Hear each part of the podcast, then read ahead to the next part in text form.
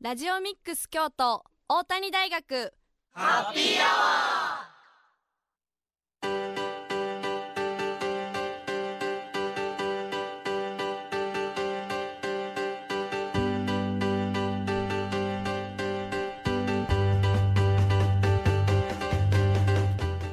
ー FM870 ラジオミックス京都。ここからは大谷大学ハッピーアワーのお時間です。これから19時50分まで大谷大学でまちづくりを学ぶメンバーが大学周辺の楽しくて役に立つさまざまな情報を皆様にご紹介いたします。またこの番組は再放送もお送りしています。木曜日の午後11時からと週末土曜日曜の午後10時から再放送しているのでそちらも合わせてお聴きください。皆さんこんばんは。本日のパーソナリティは大谷大学3回生の日野木優作と2回生の井上かりんでお送りします。よろしくお願いします。はいよろしくお願いします。ということで本日から6月1日となりまして上半期もあとちょっとになったんですが、今日から正式に井上さんがパーソナリティとして参加してくれることになったので、はい。最初ちょっと、まあ、緊張してると思うんですけど井上さんに自己紹介を軽くしてもらおうかなというふうに思います。はい井上かりんです、はい。と2回生です、そうですね。特技ははい。たこ焼きを焼くことです、おおそんなん初めて聞いた。高校生の時にたこ焼き屋さんでアルバイトをしていまして、え特技になりました。ー、ほんまや。カリカリ派？カリカリ中外カリカリで中が柔らかいのがあ美味しいやつ。焼けるんですよ。めっちゃいいやん。はい。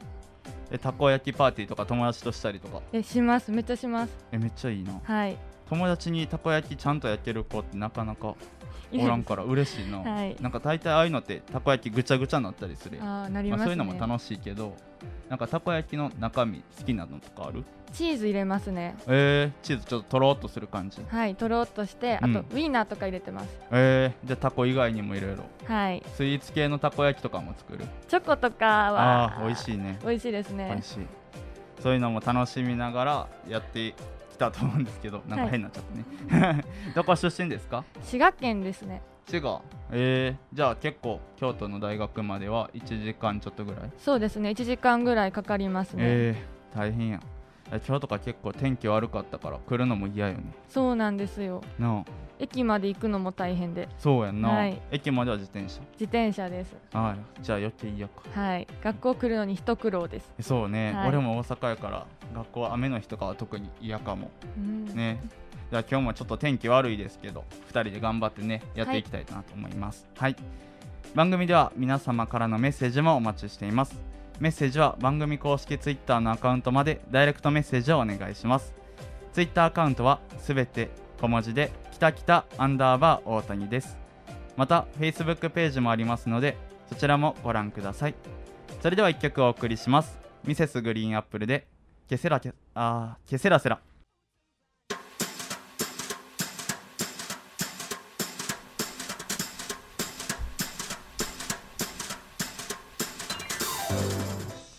谷大学ハッピーアワー本日は大谷大学2回生の井上かりんと3回生の日野久作でお送りしています。続いてはハッピートークのコーナーです。このコーナーでは毎回大谷大学のご近所エリアでお仕事や地域活動に取り組む方にお話を伺います。本日のゲストは株式会社ネクスステージ取締役の金田康弘さんとソリューションビジネス事業部部長の雪澤誠さんですこんばんはこんばんは。よろしくお願いしますよろしくお願いします。よろしくお願いします、はい、株式会社ネクステージの事業内容について教えてくださいはい、あの、えー、取取締役の金田から喋らせてもらいます。はいお願いしますあの、まあ、井上さんのね、最初のあれに合わせて、たこ焼きやって言いたいところなんですけど。まあ、ちょっとそれはさておきで、えっと、システム開発をやってる会社です。はいえっと、最初、あのシステム開発で会社を起こしまして、はいそれから、あの。えっと、インフラ事業、はい。まあ、IP 電話っていう、あの、まあ、電話方式あるんですけど、はい。まあ、それを始めて、で、今デザインを始めて。えっと、今23期目に当たります。23期目。はい。まあ、それは会社は京都だけにあるんですか？いえ本社東京でして、はい。えー、と私らあの今日2人は京都事務所から来てまして、京都事務所は烏丸二条にあ。所在あります。そうなんですね。でこのちょっと気になったんですけど、はい。さんのソリューションビジネス事業部っていうのはどういったことをされる場所なんでしょう？かそうですね、まあはい。ソリューションっていうとピンとこないのかもしれないですけども、い、わゆるあの企業の業務のシステムはい。を開発する、はい事業部であ。まあ、そういうのをソリューションっていうんですけども、ははい。いそこをソフトウェアで解決するということを、はい、やってる事業部ですね。そうなんですね。はい、はい。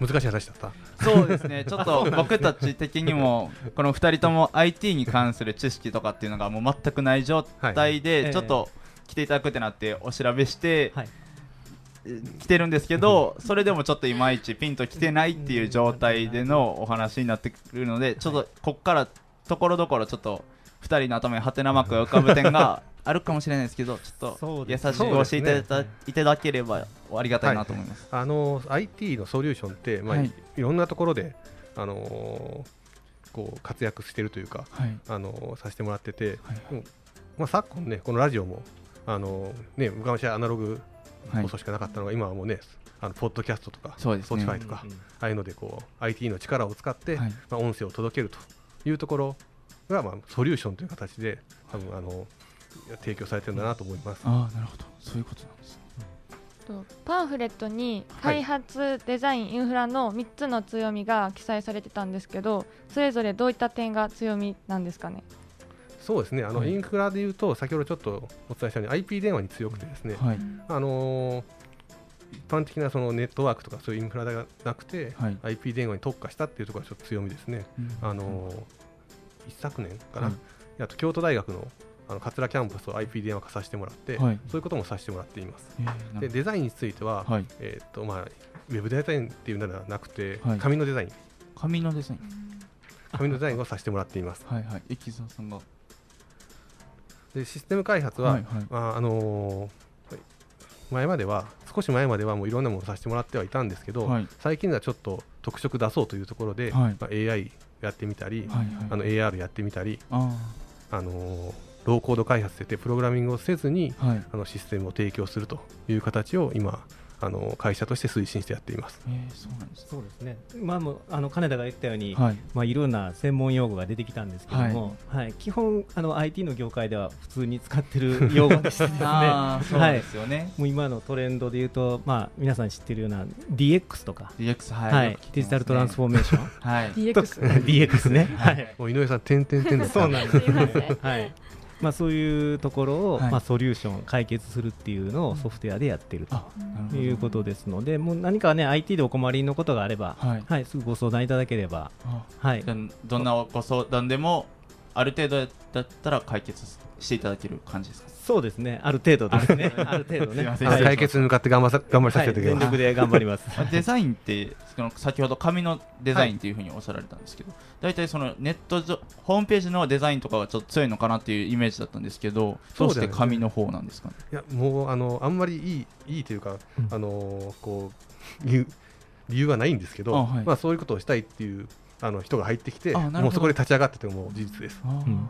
紙っていうとその例えば商品あのお店でポップとかあるじゃないではすか、いありますね。上りとか、はい。あるいは商品の紹介の、まあああいうのを紙のデザインっていうふうに言ってて、はい。デザイン自体はデジタルでやってるんですけども、はい。はい。それをじゃあ紙に起こすからってそういうそういうことです、ねはい、ウェブじゃなくて紙で出してるっていうそういうことですうん。ね、はい。そういうことなんですね。はい。とその3つの強みがあるじゃないですか、うんどういった企業の方からご依頼が来ますか？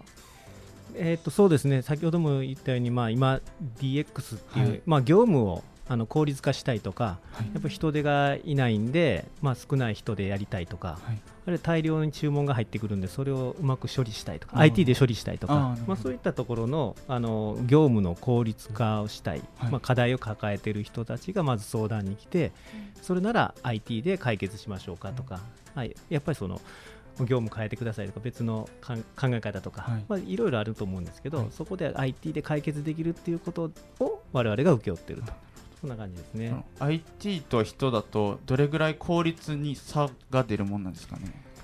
難しい。そうですね、まああの一般的にははい。繰り返し作業は IT の方が強くて、ああなるほど。ミスも減りますもんね。そうですね。あのー考える方はやっぱり人間の方が強いかなというのはあります。ああなるほど。そういうことなんですね、うん。まあ、今までその、はい。例えば人がやってたことではい。繰り返し作業が多いとか、いうのはもう例えばコンピューターだと夜通しさせてしまうとかですね。はい、で朝来て人はその結果を見て判断するとこだけ人がやるとか、ああはい、そういうまあ使い分けですね。なるほどなるほど、はい。その分人件費も削減できますし、はい。企業にとってはメリットは大きくなってきますよね。そうですね。大きいですね。ですね。24時間働いてくれるんで、はい。そうですよね、はいそれはありがたいことで,、うん。でミスも減りますし。はい同じ繰り返し。人間はね集中力落ちるそのでうですね。ね井上もはい、はい、たこ焼き何回も何回も作ってると。ミスしますね。どうしてもそうですよね、確かに。はい、うん。と昨年頃から VR、AR にも取り組まれていると思いますが、うん。これはどういった狙いや背景があったのでしょうか？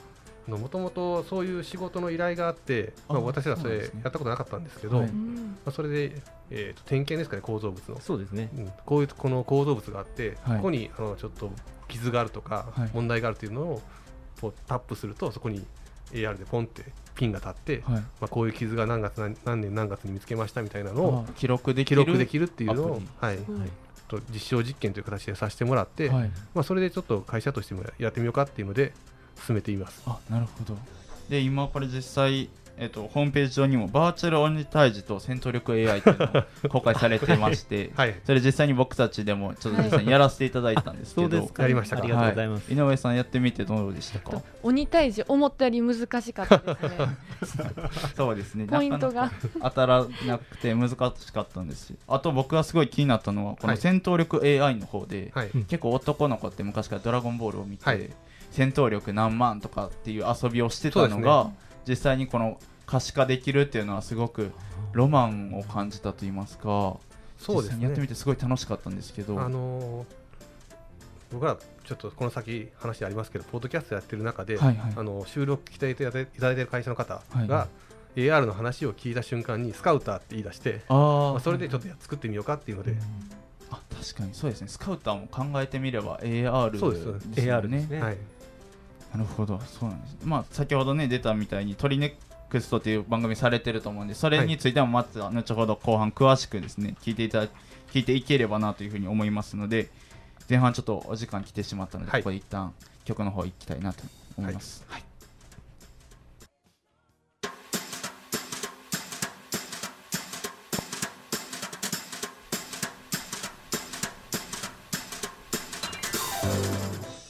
大谷大学ハッピーアワー。本日は大谷大学3回生の日野久作と2回生の井上かりんでお送りします。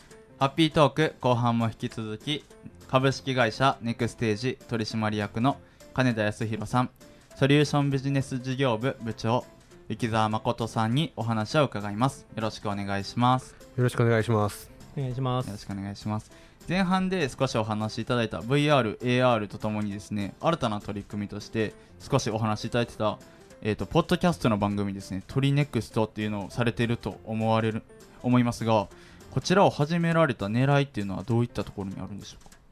そうですね、はいあの皆さんポッドキャストってご存知なんでしょうか、はい、そうです。Spotify とかはいのコンテンツで聞ける、ラジオ番組のネット版みたいなものでよね。ですすね、簡単には。い、スマホで聞くラジオ番組みたいなはいイメージなんですけども、まあ、我々そもそもあのいろいろその宣伝していかないといけないんですけども、まあ、テレビ CM とか宣伝とかそれから YouTube とか、はい。い、ろいろな媒体あるんですけどなかなかそういうのをやろうと思うとあの、まあ、時間も手間もかかってくるっていうことと、お金もかかるんで、はい。ですけどもただ我々のその IT の会社で持ってるエンジニアのノウハウをはい。皆さんにどう伝えていこうかなっていうふうに考えたときに、はいはい。音声、音声。はい、にたどり着いたっていうことで始めました。はい。はい、じゃあその結構 IT とかのことって口だけじゃ伝えにくい部分とかってないんですか？えーっと 伝えにくいですね。毎回考えてますけど、うん。ささっきもね前半あのー難しい単語使うとはてなはてなはてなになりますっていうのその通りで、あの普段収録してるときは前に、ねあのーもうだいぶ IT 業界のことが慣れてきたはきた方がいるんで、気づかない島さんですよね。気づかないだけかもしれないですね僕らね、はいもしかしたらなかなか伝えられてないかもしれないです。そうですね。今日感じました。あうん。できるだけね分かりやすく伝えてるつもりがつい専門用語使っちゃうんですけど、はい、先週小島僕らが担当した前回の放送で小島さんに出ていただいてその小島さんと3人で番組を進められてるんですよね。そうですね。ですね。はい、小島さんがまあ仕切っていただいて。そうです、はい。であの鳥ネクストっていうんですけども、はい。あのまあ、ネクストはネクステージのネクストなんですけども、鳥はあの焼き鳥屋、はい。はい、焼き鳥屋であの我々が雑談しているうちに、はい。IT の皆さんの課題が解決するっていあうー。そういう設定でやってます、はい。ですから、まあ、いろんなテーマで、はい、話してるっていう感じですね。そうですね。なんで最初の下りは焼き鳥屋でこうね始まってビール乾杯って言って。ああなるほど、じゃあもうはい店入ってきたところからそうですね。スタートするって感じなんですね、そうですね。実際にお酒は飲まれてないですよね。はい、飲んでない。ですですね一回ぐらい飲みながらしたいなと言いながらまだちょっと一回も実現そうですね。されてないです。じゃあその普通にお仕事されてる間に取られてるからそうですね。ちょっと飲みにくいですもんねそれは、はい。はいそうですね。はい。そうですね。はい。でですねいろいろこの取り組みってされてると思いましてでその取り組みとか今回の放送ももちろんそうなんですけどこれを聞いて IT の業界に興味を持ってる学生っていうのたくさんいると思うんです。でもちょっと僕たちみたいに IT ってちょっと難しいなとか、壁が高いなっていう風に感じてるそんな IT 初心者の学生はどういったところからこの手をつければうまくこのできるようになっていくんでしょうか？うんいつもなんかこの話そうですね。されると、はい。あのなんかちょっと手厳しい話返してしまうんであれなんですけどまあ、はい。あのまず興味があることが一番大事で、うん。まあ、あの自分がスマホ触ってる中で、はい。まあ、ゲームしてて、はい。なんかあーこんな風にねゲームがこう自分はだったらこう作るのにとか、あまあ、そういう思いがあったりとか、ーはいはい。で他のアプリもこうしてみたらいいのにとかなんかそういうところの思いがあったりであとはあのー自分ではいプログラミングにちょっと触れてみるっていうのが大事ではい。そういうロジロジカルシンキングってねあのあるんですけど、はい。そういう思考で物事考えるのが好きかっていうところ。ああなるほど。っていうのはちょっとプログラミングっていうのを触ってみてはい。あの今だとあのウェブサイトではい。アカウントさえ作れば、はい。プログラミングこう書きましょうっていう教えてくれて、はい。それの通りに書いてあのチェックってやるとはい。添削してくれるサイトがあるんです。その赤ペン先生みたいなのがあるんですか、ね、だからそれでちょっとずつ学んでいってる人も多いです。じゃあもうわざわざ本とか買わなくても手軽に始められるものになってるんですね。で一般的にはあのこうあの IT パスポートっていう資格がありましてはい。そういうのをと取るとちょっと幅広く IT の知識が入ってくるんで、まあ、そういうのもちょっとやってみて、うん。あこのこれでちょっと仕事してみたいなと思えば、はい一歩前進かなっていうところがあります。ああなるほそれとねあの、まあああえー、とエンジニアって黙々とやってるイメージあると思うんですけども、ますね。はい。やっぱお客さんとよく喋るんですね。あそうなんですね。はい、打ち合わせしたりとかですね。社内もそうですし、はい。お客さんともよく喋るんで、はいやっぱりその IT の知識プラス、はい。コミュニケーションの知識能力とかですね、はい。それからもっと広い知識、はいまあ、例えば業務ソフトなんで、はい。例えばどういうふうに売り上げが上がっていくんだとかですね経理とかそういうのもいるかもしれませんし、はい、何かにこう特化してなくても、はい、全然大丈夫だと思います。じゃあ結構幅広い知識とか能力を持うんってた方が、まあ、その業界に入った時に有利に立てるというか。そうですね、まあ、あの学校出て初めてプログラムうん。する社会人になって、そうなんですね、はい、される子もいますよね、うちにも。いますね。はい。じゃあ入社されてから学んでそうですね。でも間に合はいうんですか、全然間に合いますね。まあ、頑張らないといけないと思いますけどね、はい、やってた子と比べると。はい。じゃあ理系のイメージが結構エンジニアとかってあったんですけど文系でも割といけるんですかね？そうですね。あの分離問わずっていうところはありますね。そうなんですね。あの文系の方でもはい。もともとのじその思考がもう理屈っぽい人とか システマチックにねこう喋ったりとか、あのなんですかね友達とかと遊びに行くのにこういう段取りするのが上手な人とかいるじゃないですか。ああいらっしゃいますね。はいはい。まあそういう人は多分向いてると思います。システマチックに動ける人じゃあちょっと僕は向いてないいやいやこのこの放送ももうシステマチックに構成されてますから そうですね、まあ、そう言っていただいてありがたいです。ありがとうございます。でですね、結構、まあ、今学生のお話させていただいたんですけど、まあ、もちろんその社会人になってからいろいろこの IT に触れて興味を持たれる方っていうのたくさんはいいらっしゃると思います。で、そういった方に向けにですね、えっ、と先ほど前半の方でもお話が出てた DX 推進 DX についてのはいセミナーですね、DX 推進人材育成講座というセミナーなどをですねされているっていうふうにお伺いしてるんですがこちらはどういった内容のお話をされるセミナーなんですか？そうですね、あのー、まあ今年去年と DX 人材育成っていうことでやってたんですけども、はい。その前は AI 人材育成、はい。はい、AI のスキルアップをあのー京都の企業の皆さんにしていただこうっていうことで始めたんですけども、まあ、先ほどもあったように DX っていうことで、あのーまあ、実際にその情報システムに携わってないはい。社会人の方、従業員の方がやっぱりデジタルで仕事を効率化したいっていう思いがあってですね、まあ、そこをあのサポートするっていうことであのトレーニングだとか、はいえー教育とかセミナーとかそういうのをやってるっていうことです。はい、その IT にもこの流れとかいうか流行りがあってそれに合わせたセミナーを毎回開催されてるんですね。そうですね。そうですね、はい、うん。あの DX 推進していくっていうところで、はい。まあ、今まで多くは私らみたいな開発ベンダーと言われるはい。システム開発会社にこうシステムをお願いして作っていくと、はい。まあ、そうするためには社内でいろんなこう議論を交わして、はい。でそういう開発会社を探して、お願いしてっていうのを流れやってたんですけどそれではあのちょっと事業スピードが世の中の流れについていけないところあーがあってまあ、最初はね私らみたいなこうシステム開発ベンダーにたたの頼って、どはい。そういうシステムの導入をやっていく。でその流れの中で自分らでも簡単なことはやれるようになって、うんでこう会社のあのちょっとしたうん。あの方向転換。はい。あの来明日からちょっとこういう項目を管理したいとかってはい。こういうデータを管理したいと言われたらさっとこう社内の人でそういう項目を管理するのが作れるというのをちょっとあの去年は昨年度はね最後、あのーこのセミナーの中でさせていただいて、で受講者にもちょっとご満足いただいたかなっていうのはありますけど、はい、その人がいることでより事業が迅速に進んでいくことができますもんね。そうですね。はい。でも、あすいません。あどうぞどうぞ。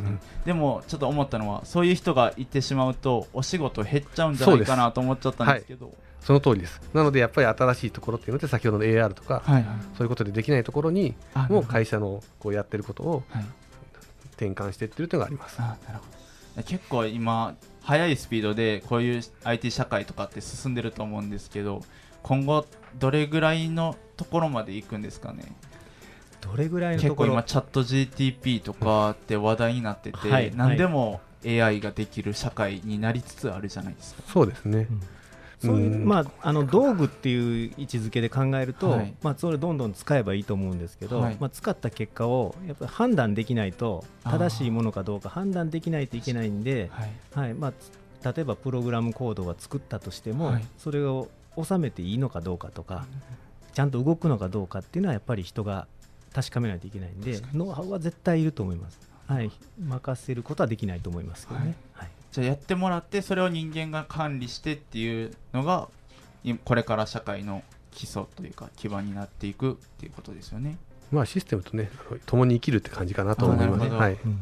With AI ですね。With AI そうですね。ははいい。なるほど。で今後ですね、いろいろこの取り組みっていうのをされもっとたくさんされていくと思うんですけど、今後の展望など教えていただいてもよろしいでしょうか？では金田さんよろしいですか？そうですね。はいあのーまあ先ほど申し上げた通り、はいやっぱりちょっとシステムと共生、まあ、共に生きていくために、はい僕らもちょっと新しい事業開発、はいあのーやっていければなと思っています。はい。はい。じゃあ生田さんどうですか？はいあのちょっと私の方はポッドキャストの宣伝したいんですけども、あのぜひ皆さん聞いていただきたいと思ってます。というのは、はい。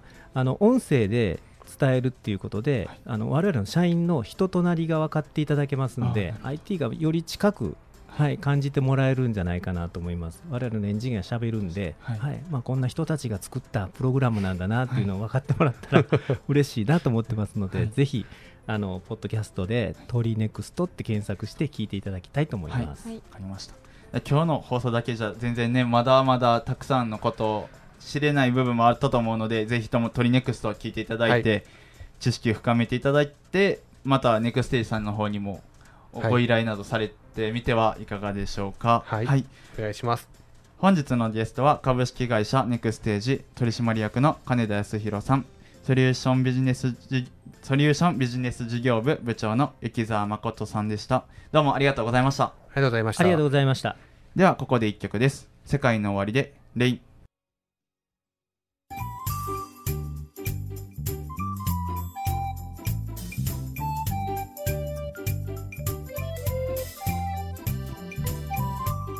大谷大学ハッピーアワー本日は大谷大学3回生の日野久作と2回生の井上かりんでお送りします。続いては地元のニュースでおしゃべりのコーナーです。この1週間新聞やネットで見つけた北区上京区に関するニュースそして地域の皆さんからいただいた情報から話題をピックアップし学生パーソナリティと赤田先生でおしゃべりするというコーナーです。では1件目井上さんお願いします。はい1件目は上京区子ども祭り2023のお知らせです。上京区子ども祭りは子ども祭り実行委員や民生児童委員主任児童委員を中心に上京区内の子育てに関わるさまざまな団体が連携し子どもたちが健やかな成長と子育て支援のネットワークづくりを目標目的としたイベントです。当日は工作やゲームのほか眉玉染めなどの伝統文化の体験を通じて子ども同士が触れ合える機会がたくさん用意されています。また京都市上京市会医師会による歯の広場も同時開催されます。無料歯科相談ブラッシング指導石膏模型作り歯に関するパネルの展示などが行われます。また来場された方には歯磨き剤歯ブラシの配布もありますのでこちらも合わせてご参加ください。開催日時は6月11日日曜日。時刻は午前10時から午後1時まで。会場は上京区の新町小学校です。入場料は無料です。子どもたちの思い出作りに足を運んでみてはいかがでしょうか。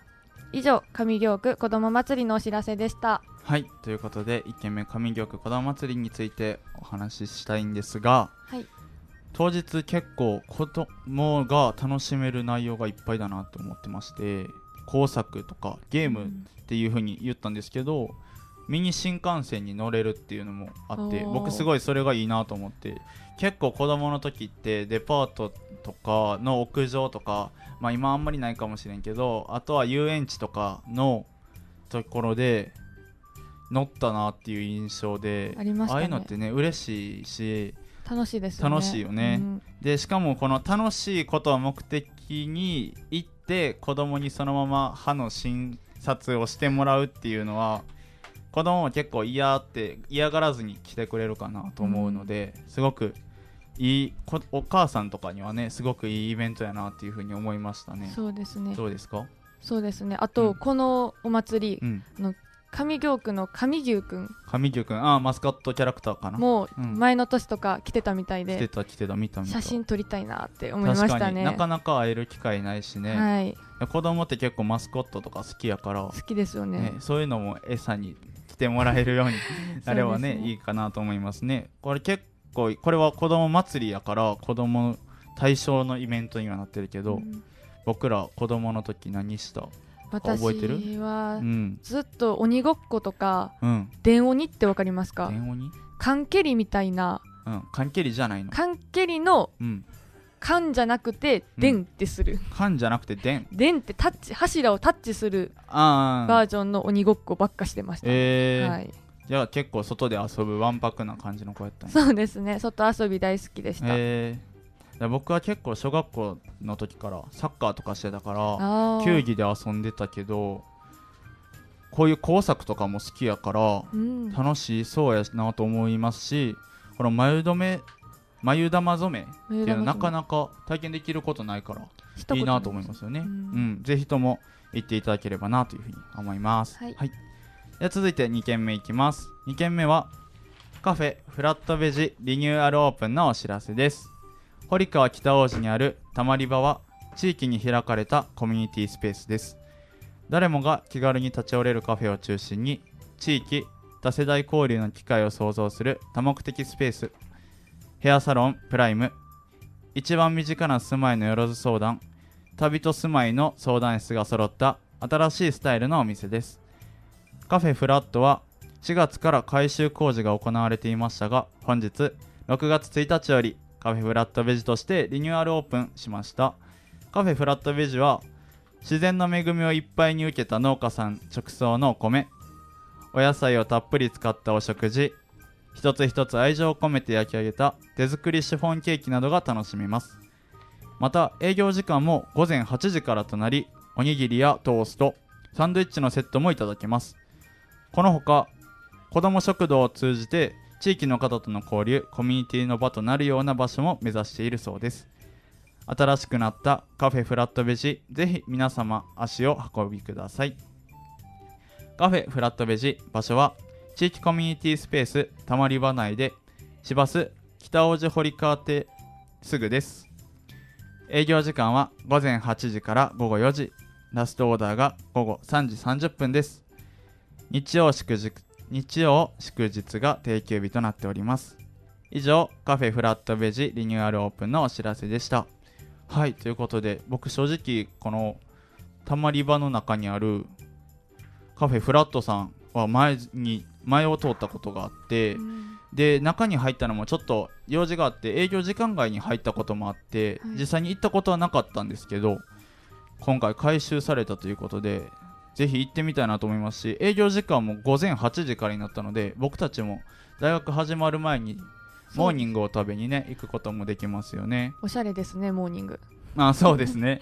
そんなそんなつもりはなかったですけどねおにぎりとかトーストサンドイッチのセットもあるということですしそれ以外にもですねモーニングの時間以外にもこのさっきも言ったみたいに農家さん直送のお米とかうん。お野菜っていうのはねし鮮度のたっぷりあるものを食べれますしシフォンケーキとかってねやっぱご飯の後ちょっと食べたいなってなるじゃないですか。ありますね。えーまあ、フルスイーツは別腹みたいなことも言いますけどお腹いっぱい食べていただいてその後にケーキも食べていただいてカフェフラットベジをですね。十分満喫していただけるような場所にさらにパワーアップしてなったんじゃないかなというふうに思いますのでぜひとも行っていただきたいなと思いますしこれ歩いたらですね北大路駅まっすぐこの奥大徳寺の方向に歩いて行っていただきましたらこれまっすぐ行くと着くのでぜひとも、まあ、そんな遠くない場所ですしバスも近くにあるのでねぜひとも北大路から向かっていただければなというふうに思いますのでカフェフラットベジをぜひご利用いただければなというふうに思います。はい。では以上地元のニュースでおしゃべりでした。ここで1曲です。桜坂46で「さみだれよ」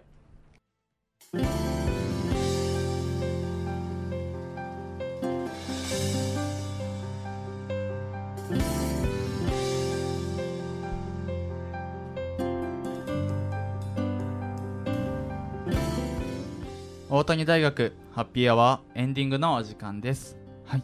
本日のハッピートークのコーナーには株式会社ネクステージ取締役の金田康弘さんとソリューションビジネス事業部部長の雪澤誠さんに来ていただきましたが井上さんどうでしたか？